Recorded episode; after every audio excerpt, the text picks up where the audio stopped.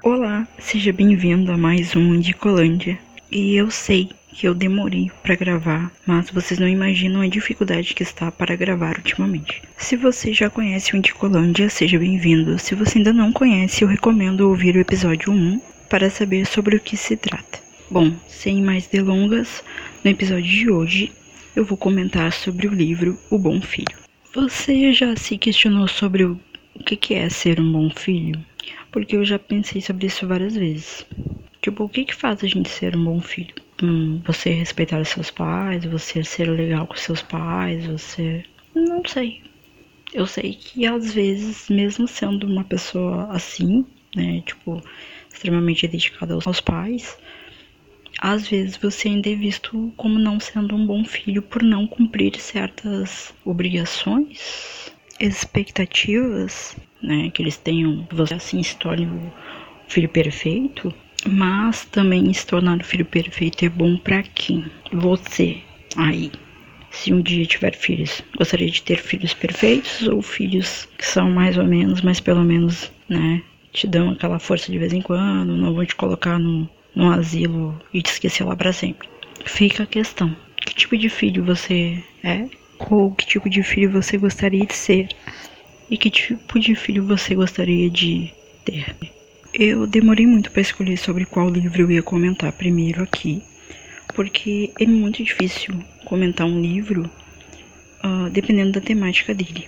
E principalmente tentando não dar spoilers sobre, sobre o que está escrito no livro. Apesar de eu ter escolhido o pior livro para fazer isso, eu resolvi trazer esse livro porque eu achei ele extremamente surpreendente, de certa forma. E acho que as pessoas tinham que conhecer ele, porque até porque eu não nunca ouvi ninguém comentar sobre esse livro, ou pelo menos não me lembro. Mas depois que eu li sobre ele, eu vi que todo mundo que conhecia o livro gostava bastante, ou pelo menos comentou muitas coisas positivas sobre ele. Então eu acho válido apresentar para pessoas que ainda não o conheçam. O Bom Filho é um livro da autora sul-coreana. Sim, eu sei, de novo estou trazendo conteúdos sul-coreanos, mas gente, eu juro que não é proposital, é simplesmente uma coincidência livro da autora Yu Chong-chong. Eu espero ter falado certo o nome dela, mas é difícil, né? Ele foi traduzido pelo Jae Yun Yo e ele é da editora Todavia. Pelo menos o livro que eu li é da Todavia. E ele foi publicado em 2019. Eu vou ler a sinopse que eu encontrei sobre o livro, que eu não me recordo se é a que tá no livro, mas só para vocês terem uma base mais ou menos de sobre o que é o livro, porque eu tentarei de todas as formas não contar tudo o que acontece no livro. Mas isso acaba ocasionando que vocês vão perder muitas coisas. Mas ainda assim eu vou tentar fazer um bom review sobre este livro aqui. Vamos ao resumo. Jovem nadador. Jovem nadador com um futuro brilhante. Yujin vê sua carreira interrompida pela epilepsia. Numa manhã qualquer, Desperta sentindo o cheiro de sangue. Tudo indica que tenha sofrido um ataque epile epilético. epilético. Ao percorrer o apartamento, encontra o corpo de sua mãe. Aos poucos, sua memória vai voltando e ele lembra de tê-la ouvido chamar seu nome, embora não saiba se ela pediu ajuda ou se estava tentando salvar a própria vida. Começa assim a busca desesperada para esclarecer o que ocorreu mas o passado esconde armadilhas mais tenebrosas do que ele pode prever. Sentiram, né? Pesado. Sim, eu admito que quando eu olhei para ler o livro, eu não fui pela história. Eu simplesmente olhei a capa, achei ela muito legal, porque ela tem um desenho uh, de um rosto, aparentemente com sangue, desenhado com sangue. E eu me interessei pela capa e aí eu li a sinopse e achei muito interessante. Apesar de que, pela sinopse, a gente já tem noção de algumas coisas que acontecem no livro. Então, por exemplo, que a mãe dele vai morrer, né? E que alguma situação ocorre entre eles que a gente não sabe bem, até porque ele fala em passado. Então, algo aconteceu. A história ela conta com quatro personagens, que é o Jin, a mãe do Jin, a Yeon-kim, a tia do Jin, Yeon e o irmão adotivo Heijin. E ao longo da história a gente vai descobrindo um pouco de cada personagem ali e como eles se relacionam, qual é a relação de cada um deles com o, o Yujin. Tanto o Yujin quanto o Eijin, eles moram com a mãe dele, que antes trabalhava numa editora, mas que agora é, podemos dizer que a vida dela é em tomar conta do Yujin, no caso, em função desses, dessa epilepsia que ele tem.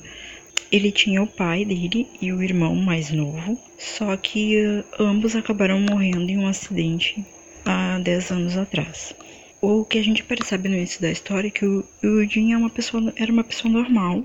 Ele era um campeão de natação, ele estava se preparando para ir para as Olimpíadas, até que ele descobre é, que ele tem epilepsia e aí a vida dele muda totalmente. Ele passa a ter que tomar remédios fortes, que acabam ocasionando vários efeitos, né? Impossibilitando dele nadar e em, em função disso ele acaba tendo uma rotina pré-estabelecida de coisas que a mãe dele meio que cuida para que ele faça para que ele não não tenha ataques constantemente. Então ele ele toma esses remédios para não ter os ataques. O problema é que esses remédios também ocasionam efeitos colaterais, né, que acabam deixando ele extremamente incapaz de várias coisas, e zonzo, e com dores de cabeça, possibilitando dele, dele ter uma vida teoricamente normal. A pessoa então responsável pelo cuidar do tratamento dele é a mãe dele, que fica meio que tomando conta para que ele não deixe de tomar os remédios e,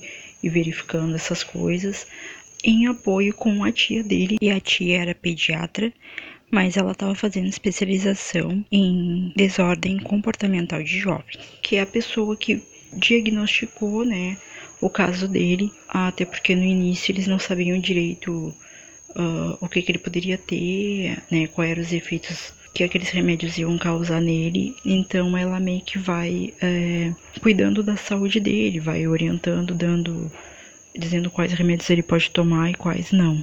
E o que a gente observa é que, tipo, o Yudin, ele não, não quer aquela vida para ele, ele gostaria de viver a vida que ele tinha antes, né?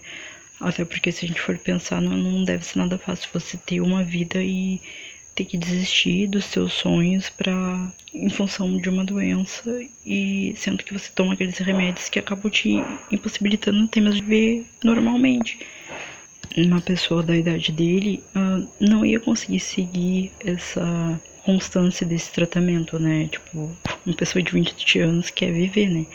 Então, ele dá umas escapadelas de vez em quando, ele costuma correr à noite, né? Ele às vezes sai sem avisar pra mãe, ele às vezes não toma remédio, e aí isso acaba fazendo com que várias ocasiões ele acabe desmanhando em público, ou sofrendo alguns acidentes, assim, e isso vai deixando a mãe dele extremamente incomodada com isso. Então, por isso que ela mantém essa rígida vigilância sobre ele, assim, né?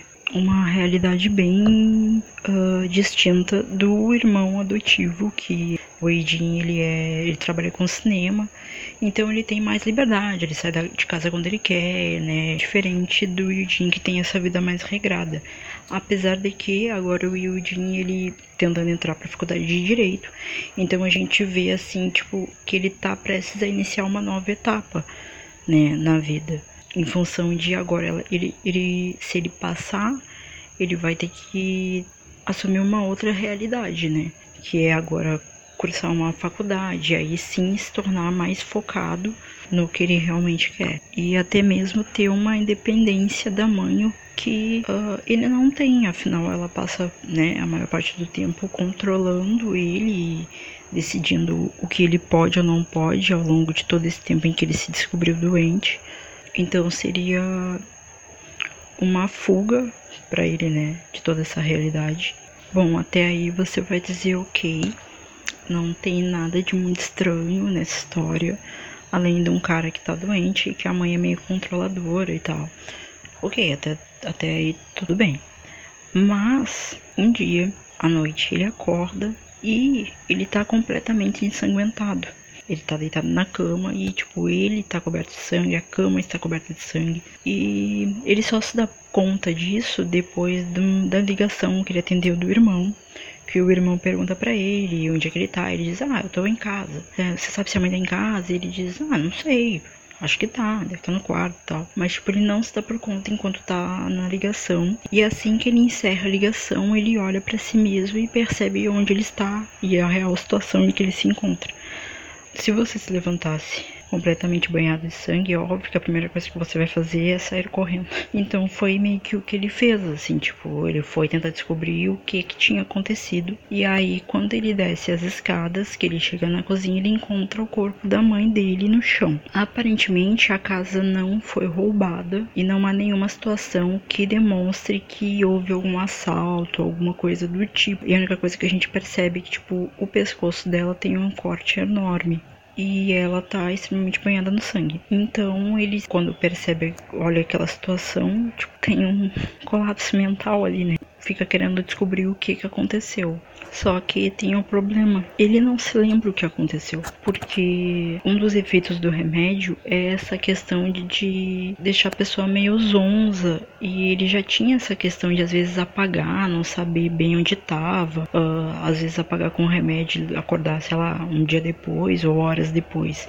Então ele não fazia a menor ideia do que, que tinha acontecido e quanto, até quanto tempo aquela situação tinha ocorrido. Então, tipo, ele poderia muito bem estar, tipo, há horas ali deitado enquanto a mãe dele estava morta. Então, ele começa, tipo, a tentar refazer os próprios passos e a tentar entender o que que tá acontecendo. Até porque, até o momento em que ele descobriu o corpo, ele teria poucas horas até, sei lá, o irmão dele retornar, ou alguém aparecer, ou a tia dele ligar para querer saber. Alguém ele teria que dar uma resposta que ele talvez não soubesse ainda, porque nem ele sabia o que, que tinha acontecido direito. E nem se ele era talvez responsável por tudo aquilo que estava acontecendo. Enquanto tenta fazer essa recapitalização de tudo que aconteceu, ele relembra que ele saiu na noite anterior para correr e ele começa a se lembrar de fatos tipo que a mãe dele teria saído de casa e, e que ela tava com a roupa molhada e que isso era coisas que ela não costumava fazer, que ela tinha meio que uma rotina. Ele descobre objetos nos bolsos que não são dele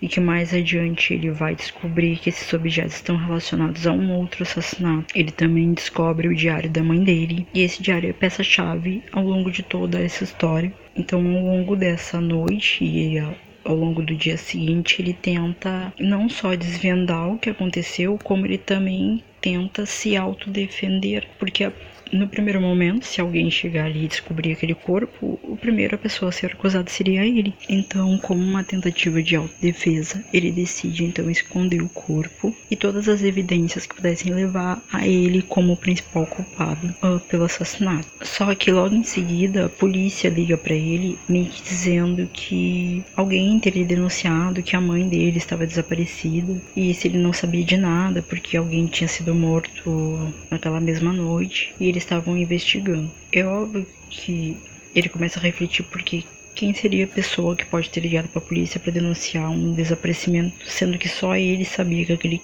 que a mãe dele estava morta. Então ele leva as duas pessoas restantes que saberiam que a mãe dele não estava mais viva, que seria a tia, que coincidentemente ligou para ela depois dela estar morta, ou do irmão adotivo que ainda não tinha aparecido. Então, tipo, ele poderia utilizar aquilo como uma forma de dizer que o irmão adotivo é o culpado. Então, nessa busca de tentar descobrir quem poderia ser a pessoa que está envolvida naquela situação, ele começa então a refazer os passos que ele teria feito na noite anterior, lugares onde ele foi, e com isso ele vai relembrando algumas coisas que são contínuas dele, tipo esse fato dele sair constantemente, uh, o fato dele uh, visitar um quiosque, que ele costuma ir sempre. Se ele foi lá, então ele começa a ir calculando questões de horário, uh, que música estava tocando no, no MP3 dele né, em, em determinados momentos para ele ir fazendo a cronologia da noite anterior.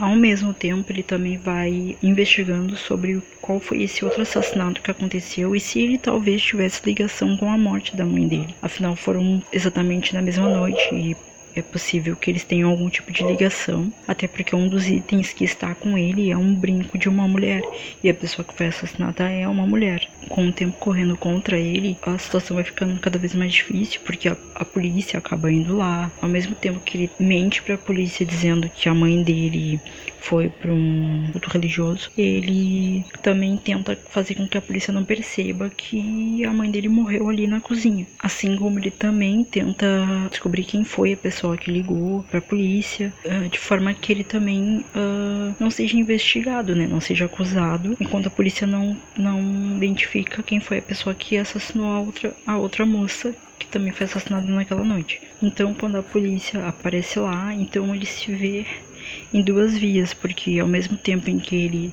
não quer parecer ser um suspeito do outro crime que aconteceu, ele também tenta de todas as formas também não ser suspeito do desaparecimento da mãe dele.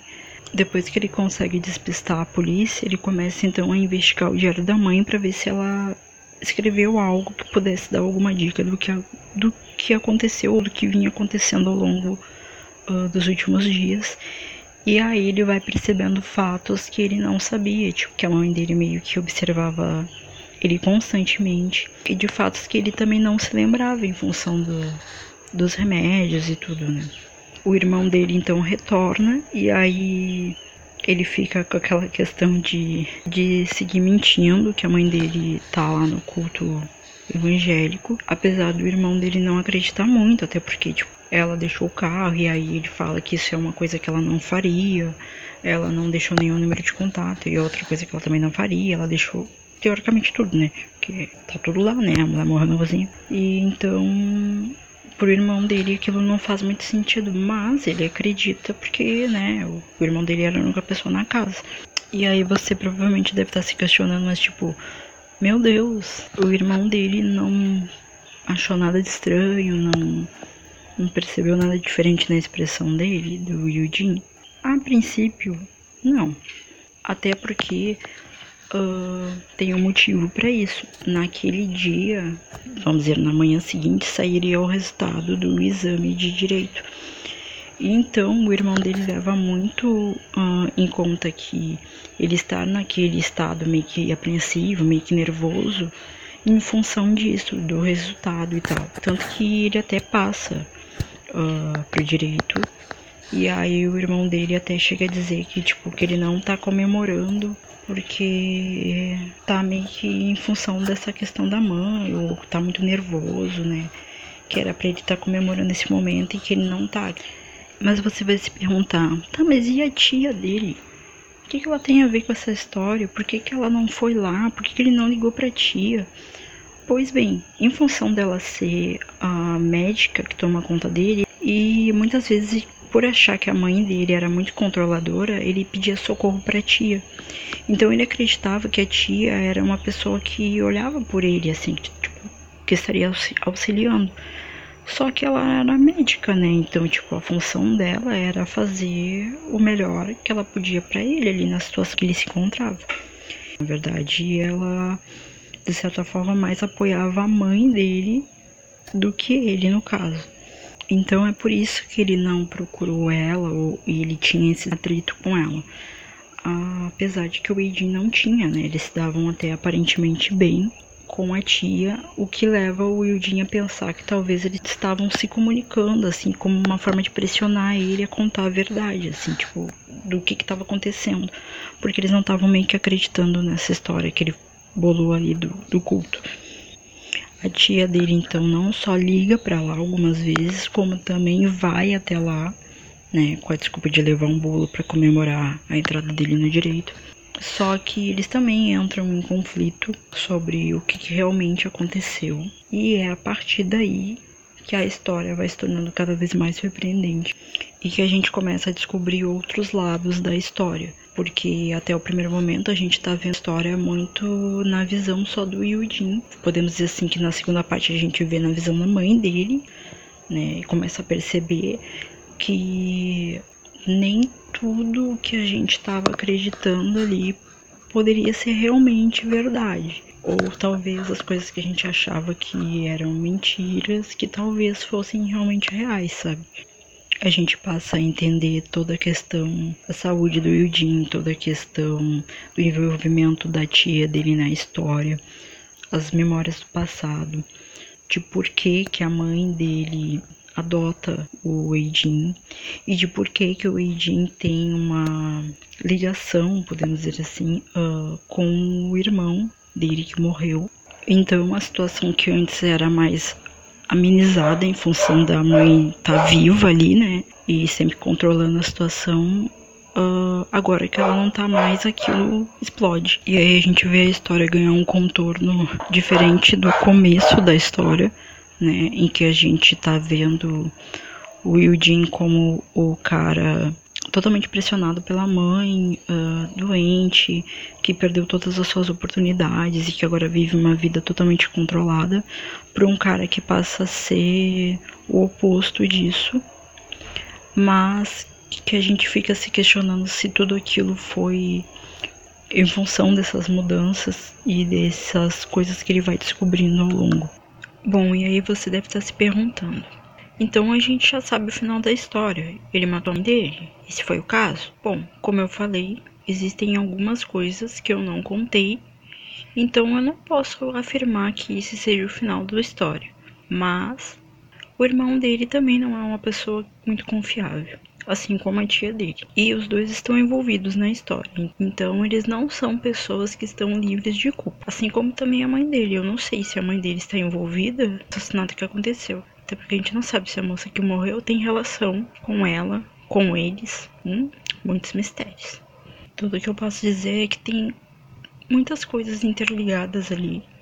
Até mesmo aquelas que não são visíveis. Por exemplo, relações subentendidas simples, tipo, finalizar a história, porque eu não posso contar o final, é que começam a ocorrer vários plot twists. Não sei se, se de forma surpreendente, mas começam a ocorrer coisas que a gente começa a se questionar sobre a nossa visão sobre aqueles personagens. Porque algumas situações ganham novos contornos e a gente começa a se questionar várias vezes sobre várias situações. Então, assim, ó, é, tudo que eu posso dizer é que o livro, do meio pro final, ele é extremamente surpreendente uh, na proposta que a autora trouxe, assim, porque ele envolve. Eu acho que todo livro envolve, mas ele envolve muito do meio pro final. E ele vai te fazendo, tipo, quebrar a cabeça para entender uh, que as situações que vêm a seguir, que você não deixa de ser uma um cúmplice de tudo aquilo que tá acontecendo. E eu acho que é isso que muitas pessoas nunca falaram ali na, nas resenhas, é que o leitor, ele passa a acompanhar toda, todas aquelas situações. Então você se vê no papel de cúmplice e de juiz, porque ao mesmo tempo que você tá recebendo informações, de certa forma tá acolhendo alguns personagens ali que estão envolvidos nessas situações, você também está julgando aquilo que está acontecendo. Tanto que a gente termina o livro, pelo menos eu terminei o livro, pensando que cada um dos personagens ali tem o seu peso de culpa na história. Então, fica a dica de que talvez o culpado não seja só o culpado. Pontos positivos sobre o livro. Assim, o livro ele tem uma ele, flu, ele tem uma fluidez muito boa. Eu li ele em pouquíssimo tempo. Ele não é difícil, a leitura dele é muito fácil. Ele é extremamente envolvente e a autora foi muito feliz na construção das histórias que ela foi colocando ali e na forma como ela foi apresentando, porque ela poderia muito bem uh, utilizar esses quatro personagens, mas sempre deixar um, um uma ponta meio que solta, assim, alguma coisa. Mas não, ela, ela conseguiu entrelaçar os quatro personagens na história. Eu gostei muito dos personagens. Se ela quisesse, ela poderia até trabalhar em mais um livro sobre essa mesma história, mas na visão de outro personagem, porque ainda assim seria um, uma ótima história, porque a história ela, ela permite que você consiga acompanhar o que está acontecendo na visão dos outros integrantes, mas sem fugir do principal que é do Eugene. E eu espero muito que um dia faça um filme sobre esse livro, mas assim, ó, na mesma pegada do livro, que seja surpreendente, porque senão realmente não vai valer a pena. Eu acho que ele daria um ótimo filme. A história é muito boa, ela precisa ser mais conhecida pelas pessoas, assim, as pessoas precisam ler ele. Pontos negativos sobre o livro. Meu primeiro ponto negativo que eu percebi, lendo também as resenhas, algumas resenhas, é que ninguém fala o nome da mãe nem da tia nas resenhas. Tipo, ninguém fala o nome delas, sendo que falam do irmão adotivo, mas tipo, elas são pessoas é, importantíssimas na história e que deveriam ter os nomes lembrados, mas não são. Assim como irmão mais novo é até citado, mas eu acho que ele poderia ser mais. A autora poderia ter contado mais sobre essa história do irmão e, e da relação entre eles, assim. Ela conta, mas eu acho que poderia ter explorado bem mais, assim. Outro ponto negativo é que, meu Deus, que livro que faz a gente passar raiva. Eu senti muita raiva quando eu li o livro. Muita raiva. E o final muita raiva mesmo no final, porque ele te deixa muito incapaz. Ele te faz, tipo, acompanhar a história e a partir do momento que você recebe as novas informações, você fica tipo, meu Deus, não acredito que isso estava acontecendo e eu não percebi. Ainda mais se você é daquelas pessoas que adoram true crime. Meu Deus, se você não pescou as coisas no início, vai tomar uma paulada no final. Resumo da obra. Eu, quando comecei a ler o livro, eu não dava nada pelo livro. Normal, eu faço sempre isso quando começo a ler os livros. Só que esse livro ele foi me conquistando e quando chegou no final, meu Deus, eu já tava tipo, meu Deus. E acontecem tantas coisas, assim, vão, a história vai se desenrolando e acontecendo algumas coisas. Cara, às vezes você fica pensando, eu não acredito que isso está acontecendo. Tipo, quando a polícia vai visitar a casa e ele tinha limpado a casa depois de esconder, vamos dizer, o corpo da mãe. Gente, tipo, como é que a polícia não percebeu nada? Meu Deus, assim, eu, tipo, como é que o irmão dele não percebeu nada? Como é que. Eu, eu passava metade da história pensando assim, meu Deus, as pessoas se enganam fácil. Gente, meu Deus. O cheiro a sangue, cheiro a, a cloro. Ninguém percebeu, tipo, a pessoa fascinada por limpeza um dia só na semana. Tipo, do nada a pessoa ficou fascinada por limpeza. Tipo, não, não tinha lógica para mim, assim. Assim como chega quando chega no final e a gente descobre uh, a real face de alguns uh, personagens, a gente fica tipo, meu Deus, sabe, tipo, eu não acredito que a pessoa tá fazendo aquilo e que ninguém, nada vai mudar, nada sabe? Vai seguir aquela mesma linha, a pessoa vai fazer aquilo de novo. E, e, e ninguém, ninguém notou. Tipo, vida que segue. Achei um livro muito bom. Acho que vale muito a pena ler. Acho que a leitura vai te fazer, tipo, quebrar a sua cabeça. Você vai ficar refletindo sobre aquilo várias vezes. Vai ficar se questionando sobre aquilo várias vezes. Vai ficar se questionando sobre como as aparências enganam e também não enganam, mas a gente adora ser enganado e, e, e, talvez se engane por conta disso e que e que sei lá às vezes ser bom também não é bom e às vezes ser mal é bom não sei. Sei que achei o livro muito bom e estou aqui indicando. Então se você ouviu até agora espero que você leia. E se ler depois quiser comentar comigo vou achar bem legal. Acho que sobre o episódio de hoje era isso. Espero que vocês gostem e a gente se encontra no próximo Indicolândia. Beijo!